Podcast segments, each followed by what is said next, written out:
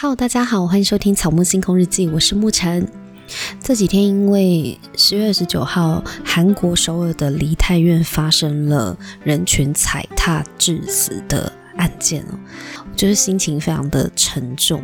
但其实除了韩国之外，我发现其实在国际的新闻里面也有发生，其他的地方也有发生，就是群众因为推挤而受伤或是伤亡的事件。虽然说现在很多的国家政策，包含台湾，也都是慢慢的解封。然后也开始可以恢复以往的交通旅游，大家呢在出外聚集集会的时候呢，要特别的留意跟小心传染性疾病的扩散跟流行。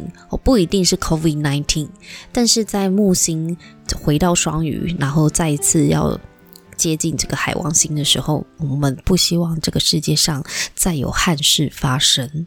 能避免的话，我希望可以大家做足准备跟保护自己。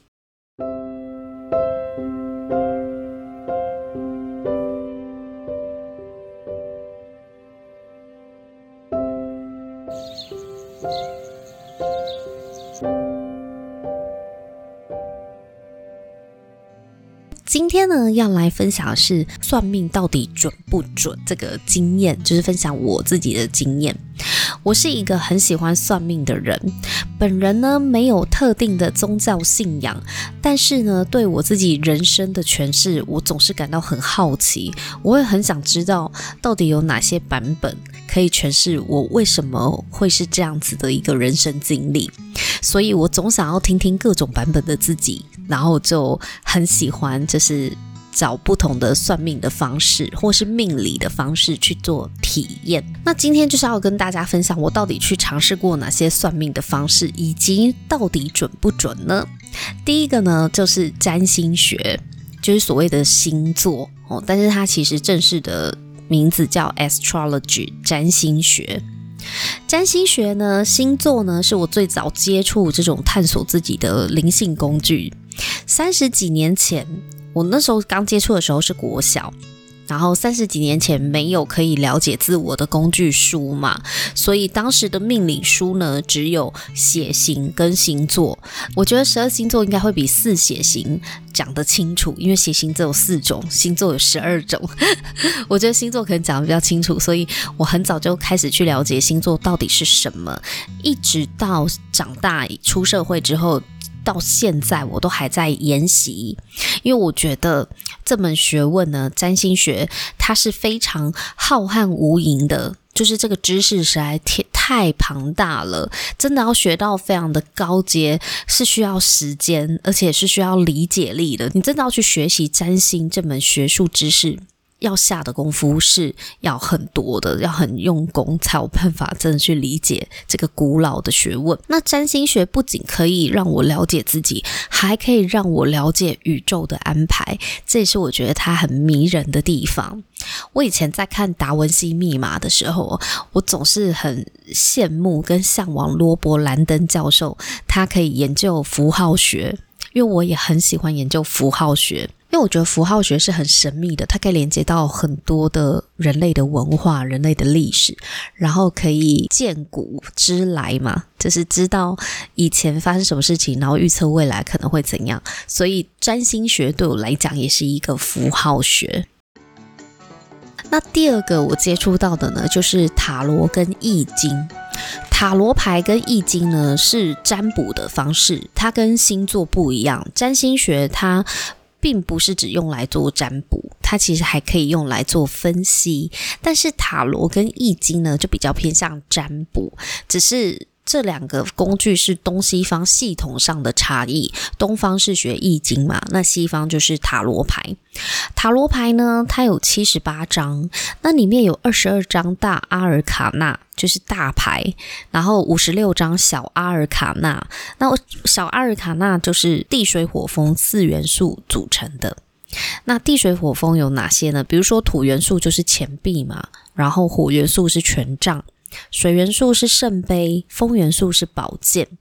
所以有五十六张牌，就是地水火风，它它非常像我们的扑克牌。扑克牌不是也四种花色嘛？那易经，东方的易经系统有六十四卦。我之前学易经的时候是用三个钱币，然后去掷骰子，就把它骰六次，那每一次就去看它这三个钱币，它是正反正，还是正正反，还是反正反这样子。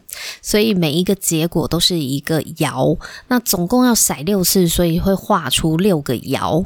那按照六个爻的图形的排列组合去看，这六个爻组起来到底是哪一个卦象？然后你知道它是哪一个卦之后，我们就可以去看书，就是有易经解析的书，我们就可以去查它的卦辞跟爻辞，就是去说明这是这个卦到底是怎么样，然后去回答你想要问的问题。我们可以透过卦象去理解里面的暗示或是需要提醒的事情。那占卜通常都会很准，因为我觉得占卜就是我们个人潜意识的显化，我们的潜意识无法跟我们直接沟通，因此啊，如果有一个工具可以担任媒介的话，就有助于我们去理解自己的潜意识。那第三个呢，就是我还学习过解梦。大概在十年前吧，我去学了荣格心理学派的解梦，当时就发现我对解梦其实还蛮擅长的，也很喜欢，时常帮同学跟组员解梦。那后来呢，在职场上也默默的帮我的同事朋友们解梦，就一路解解解解到现在，所以累积了很多的实务经验。我觉得梦啊，它是潜意识的语言，所以其实。解梦的时候，我是在帮助人们翻译他们的梦境，得知潜意识要传达给他的是什么讯息。所以解梦对我来说是一件很有趣的事，因为它跟推理有关。大部分的人都没有办法了解梦境要传达的意义。所以，如果今天当你做了一个梦，你醒来，你自己对梦境自我解读。假设你没有学过解梦，你就是自我解读。哦，这个梦可能是要来跟我说什么。那么往往你解读的都是误解，就是你你肯定会很容易的解错方向。为什么？因为如果你能够用你的大脑去理解的东西，通常都不是梦真实的目的，因为梦就不是来讲给你的大脑、你清醒的大脑听的。潜意识透过梦里的人事物象征，跟你在打暗号，所以你必须要。破解这个看似什么样的暗号，他实际上破解密码，才知道他到底在说什么。所以我在帮别人解梦的时候啊，常常会梦到有一些人，他的梦是出现他现实生活中的家人朋友。所以他一开始来就说：“哦，我觉得这个梦就是我那个朋友怎样怎样，是不是在讲？是不是在讲我那个朋友会发生什么事情？可是其实都不是。最后解出来的梦呢？”当下他自己内心的心灵的困境，根本就跟他梦到现实生活中的这些人没有关系哦。你看他可以差异这么大，就是你明明梦到 A 朋友，然后你以为你的脑袋以为这件事情一定跟 A 朋友有关，可是透过解梦才发现根本就跟 A 朋友没有关系，因为那个 A 朋友只不过是一个象征而已。那也有人会梦到工作上的事情，但是解出来呢，却是在讲他家里的问题。哦，这种例子也是非常常见的，所以。如果我们想要更了解我们的梦境，我会建议大家就是可以常常跟我们的梦境打交道。你学会了解梦的一些基本逻辑，真的去拆解它，你会越来越懂你的潜意识要跟你说的话是什么，你也会越来越懂梦的象征意义。那因为之前就是一直帮人家解梦嘛，然后后来我就发现说，其实。呃，与其你一个一个来找我，还要跟我约时间，那我的时间也是比较零散，也不好约，所以不如呢，就是我开班授课，教大家怎么样来解梦。每个月我会开一班追梦人的解梦线上研习营，那每一班就是最多只收四个学生，因为我打算走小班制。九月其实已经开过一团了，就是刚结业，为期四个礼拜。那每个礼拜呢，就是找找一天，比如说我们九月的团，就是每周四有三个小时的时间，我会在线上教大家如何从如何从荣格心理学解梦的理论，然后带大家真的实做去解自己的梦，或是去解同学们的梦。所以这个线上研习课程内容资讯呢，如果大家有兴趣的话呢，也欢迎来跟我学习解梦，因为这是一个非常有趣的一段历程。呃，如果你是常常做梦的人，你非常值得去了解自己的潜意识到底在跟自己说哪些话，在打什么暗号呢？课程资讯我会放在节目资讯栏，有兴趣的朋友也可以参考看看哦。那因为我每个班呢只收四个学生，因为我觉得节目实作实在不适合太多人一起参与，所以如果说这个月名额满了，那大家就是可以往下个月去做候补。接下来第四个就是我有去算过前世今生。前世今生有一些老师是只跟你要姓名，然后就可以用你灵通力去看你的前世，诶，很厉害。然后也有一些老师呢是透过催眠，我从催眠里面去带你回溯前世，这些我都有尝试过。我其实不止去找过一个老师问前世今生，可是妙就妙在这些老师讲的版本都不一样，每一次那个带我回溯前世今生的这个。版本都不同，那我有问老师说：“哎，那到底哪个才是真的啊？因为如果都是我的前世的话，怎么你讲的跟那个别的老师讲的都不一样？可是根据老师们的解释是说，因为我的灵魂呢不止转世过一次，所以有可能大家看到的是不同不同世的版本。”就有的可能是第一世啊，有的是第七世等等的，但是到底哪一个准，我根本没办法验证啊！你告诉我前世今生要怎么验证，这没办法验证！呃，所以我就听了好多个自己版本的故事。可是我觉得哪一个版本才是真的，一点一点也不重要。我觉得在回溯前世今生，有些人是会看我跟现实世界里，就是这一世，比如说我的家人、我的朋友、我的伴侣跟我的小孩，我们到底前世是什么关系？这一世才有这个缘分可以成为家人朋友。我觉得价值是在这里，就是如果我可以看到我前世跟这些人的因缘。这些人的缘分，那我其实是这辈子就会变得很感动，就是会更加用珍惜的这个心态去面对大家这辈子的相遇。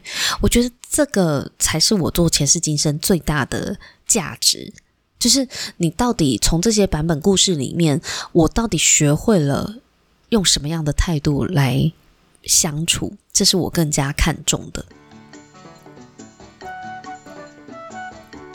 第五个要跟大家介绍就是，我曾经有去算过一种叫做开天语，天就是天上的天，语是语言的语，母语的语，开天语哦，不是开天眼哦，是开天语。我觉得我经历过最妙的前世今生就是开天语这个体验，这个经验，因为我曾经呢，就是找过。某个老师，那这个老师呢，他是能够讲天上的语言。据说呢，天上的世界也是分很多族群的哦，他们有不同的民族，那各自的语言是不一样的。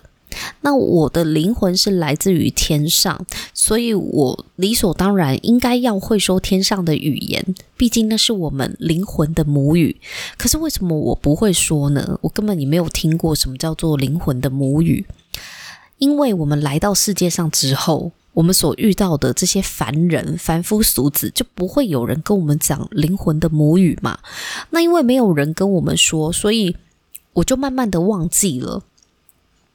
但是因因为这个老师他精通灵魂世界的各种语言，所以而且他为什么会精通这些语言，是因为他有某一种神通力。所以当他对着我。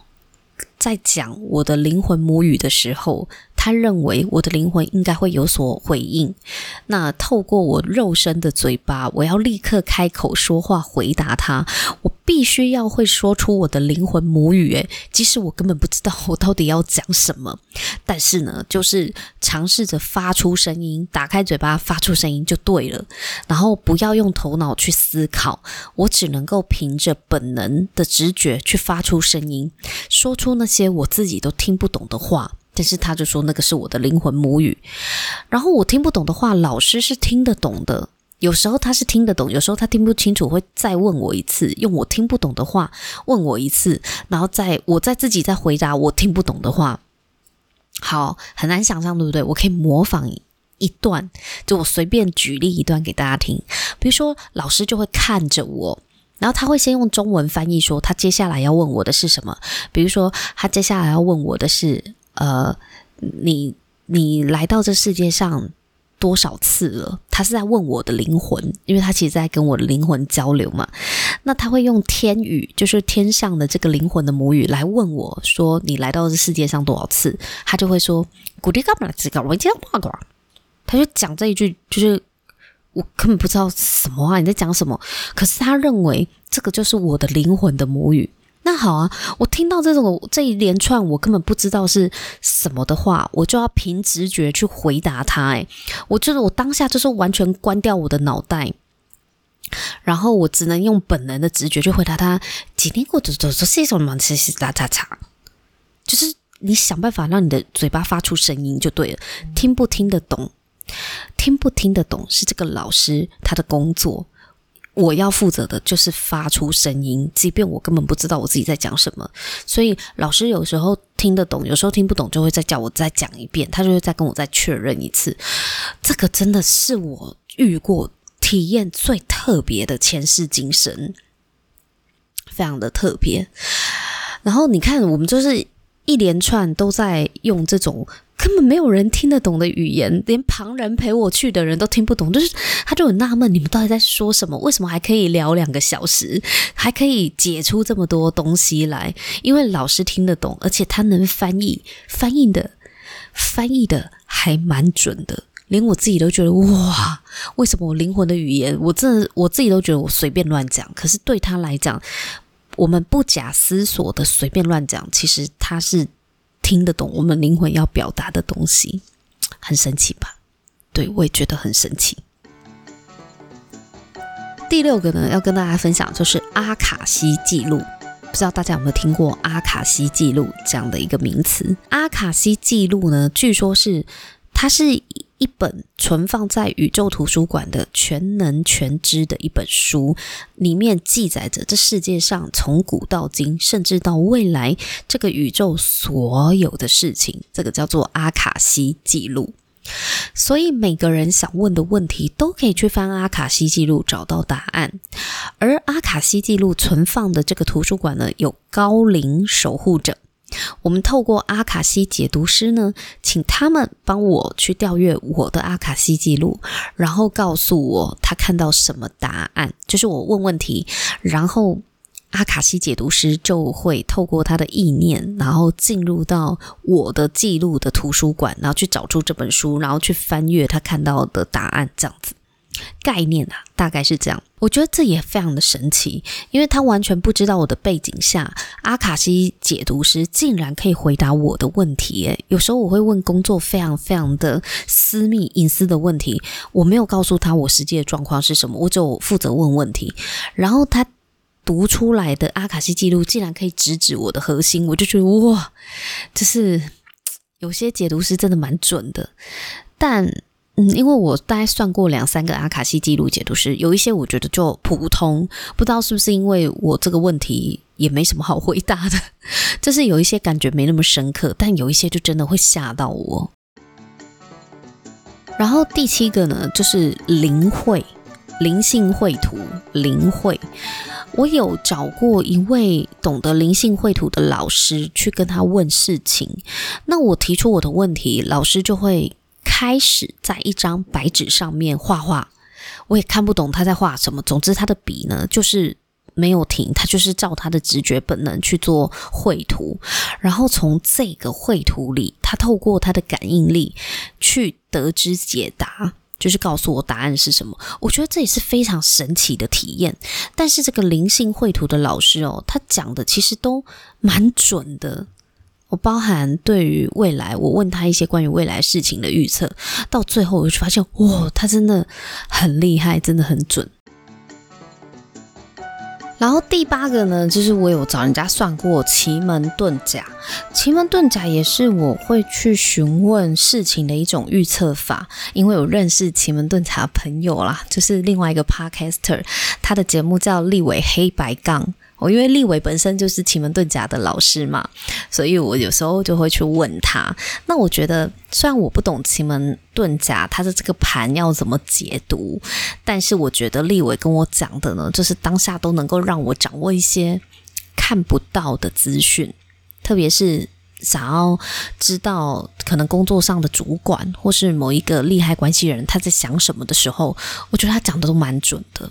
奇门遁甲也是。嗯，蛮蛮特别的一个经验。第九个呢，就是人类图。人类图应该近几年大家不陌生吧？就是还蛮多人类图分析师的。我严格来说没有给没有正式的给人类图分析师完整的算过，但因为我有人类图分析师的朋友，常常跟我小聊几句，他就大概帮我看一下我是哪一型人这样子。那因为人类图系统它也是一个解盘的系统，它融合非常多的命理的系统，它其实是整合在一起的，东西方都有哦，然后最后发展出人类图这样一个独特的系统。所以，其实人类图这个系统它是很复杂的，一般人比较难理解。这也是为什么需要分析师的原因。那据说要成为一个人类图分析师，你大概要花个四五年的时间吧，就是真的要去学会它，而且还要考过认证，这也是不容易的哦。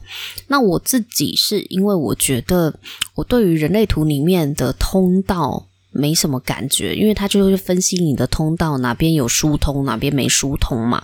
那我比较没有感觉，所以我就没有深入的去研究跟了解。可是身边有蛮多人，就是对人类图有兴趣去学习。好，那第十种呢，就是紫微斗数跟八字。我今天分享十种，就是我真的自己有去试过的。紫微斗数和八字，它比较像是东方的命盘解析系统，就是必须要拿到你的出生时间，才有办法去看你这个命盘是怎么样的。这种叫命盘解析系统，就跟占星看你的星盘是一样的。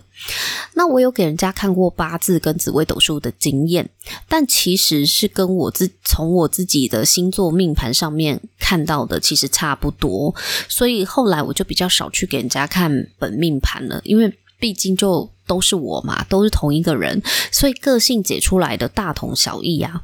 那我自己能够从我自己星盘上面看到的就已经差不多了，这是我自己很。自己曾经有过的亲身体验，就是有十种方式，我都跟大家分享我体验的一些结果跟感想。那我接下来要回答两个问题哦，就是我自己本身也是占星师，所以我自己很常被问的两个问题，我觉得是很值得跟大家来讨论一下的。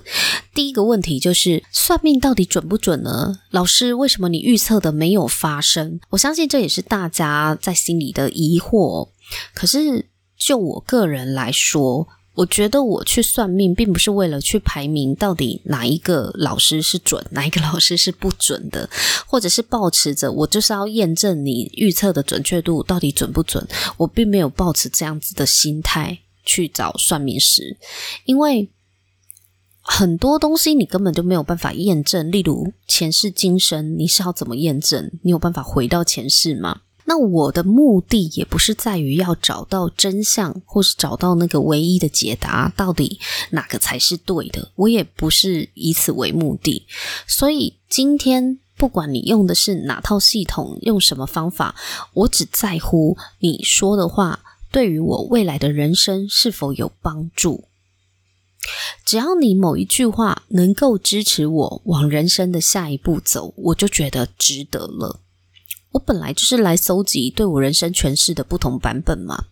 嗯，所以基于这个理由，我觉得我我也不在乎到底你讲的是真的还是他讲的是真的，我只会听你的分析里面有没有什么东西是可以支持我未来人生可以走得更好的。我分享一个例子，我曾经啊去找过某一个老师算。然后我觉得他很准，我就介绍给我朋友，因为我觉得这个老师对我的预测是准的。但是我介绍朋友去找那位老师，后来这个朋友就跟我说，老师预测他的部分都没中，他觉得这个老师不准。哦，这这个例子我也是有见见过这样的例子，但其实算命的告诉你，他看到某一些机缘或者是机会，如果最后没有发生，很可能是因为人的意念左右了最后的结果。例如说，我曾经就给某一个命理师看看，我有问他说：“请问我会有几个小孩？”那他是跟我说，以以他看到的，我有机会可以生三个小孩。但是事实上呢，我就是生了一个小孩之后，我就不想再生了。我此生不会再有小孩，我不想生了，这是出自于我的意愿。所以你说这个老师不准吗？他说我是可以有三个小孩的，可是我其实生了一个，我就不想再生了。但其实不是这样子看的哦。老师跟我说，我如果想生，我有这个机缘，可是机缘最后没有应验，是在于我的意愿、我的意念，我就不想要嘛。有些人是很想生，可是他的命盘里面看不到这个机缘，所以求子很困难。那我不是一个。命盘里注定没有小孩的人，但是我没有这个意愿要一直生那么多啊，所以我最后到底会有几个小孩？目前来看就一个啊，因为我实在不想要再生小孩了。所以命盘到底准不准？为什么预测的东西没有发生？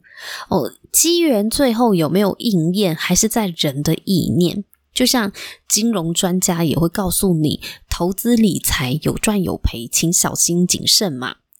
其实所有的人都是在找某一种自己相信的方法，试图呢去搜集一些未来的资讯，不管是股市也好，或命理也好，我们都是在寻找通往未来的线索嘛。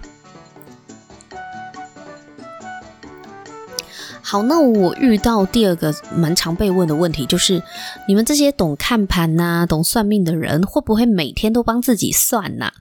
呃，不会，我不会，因为其实你越研究这些身心灵命理的工具呢，最终我们就是要求得通透两个字嘛。我们要，我们希望我们的人生是可以通透的。一旦能够对自己的生命感到通透，就不会对未来产生恐惧，也不会一直想要知道未来会发生什么事情。你很想知道未来会发生什么事的人，代表你对未来是有某种担忧、焦虑跟恐惧在的吗？那我之前学塔罗牌的时候，我就没有常常算自己的运势啊。虽然我有时候可能会好奇，但是我不会天天都抽牌，也不会常常帮自己算，因为我就发现说，我内在的疑问减少了。真的，如果你有去学身心灵这样子的工具，或是你是一个很乐意去做自我灵性探索的话，你会发现你对生命的疑问是慢慢在减少中的，你就不会有那么多的疑问想问嘛。那我现在会看星盘的话，通常就是我当天发生了某件事情，我觉得很诡异，我才会回过头去看到底行运哪颗星影响我。那不然就是我会看一整年的年运啊，我就是会看大方向，我不太会细到每周都去看我这个礼拜运势过得怎么样，也不太会去看每个月我的运势是怎么样。我我反而觉得，嗯，留一点惊喜不是很好吗？要要看也是看个一次这样子，也不会一直一直拿来看。我觉得开始学习这些工具之后啊，我发现其实命运就很像潮汐一样，有潮起潮落。强运的时候啊，不用太得意；运不好也不用太担心，因为风水是轮流转的，这一切都会过去，就像海盗船一样啊，不管是高高低低都很刺激啊。我每次啊。看这个星盘，就是占星学里的推运的时候，有时候看到不是很令人舒服的行星，比如说土星啊、冥王星，它对我可能会产生某一些影响，哦，心情就不是很好。虽然说自己看盘有时候会感到不舒服和压力，可是啊，我都会安慰自己，没有关系。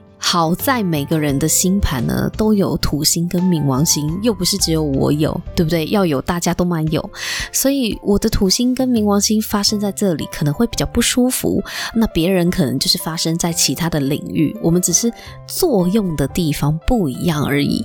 对，就是我我并没有比较惨啦，这样子想我心里就会稍微好过一点。那也跟大家分享我这几个有趣的算命的经验分享。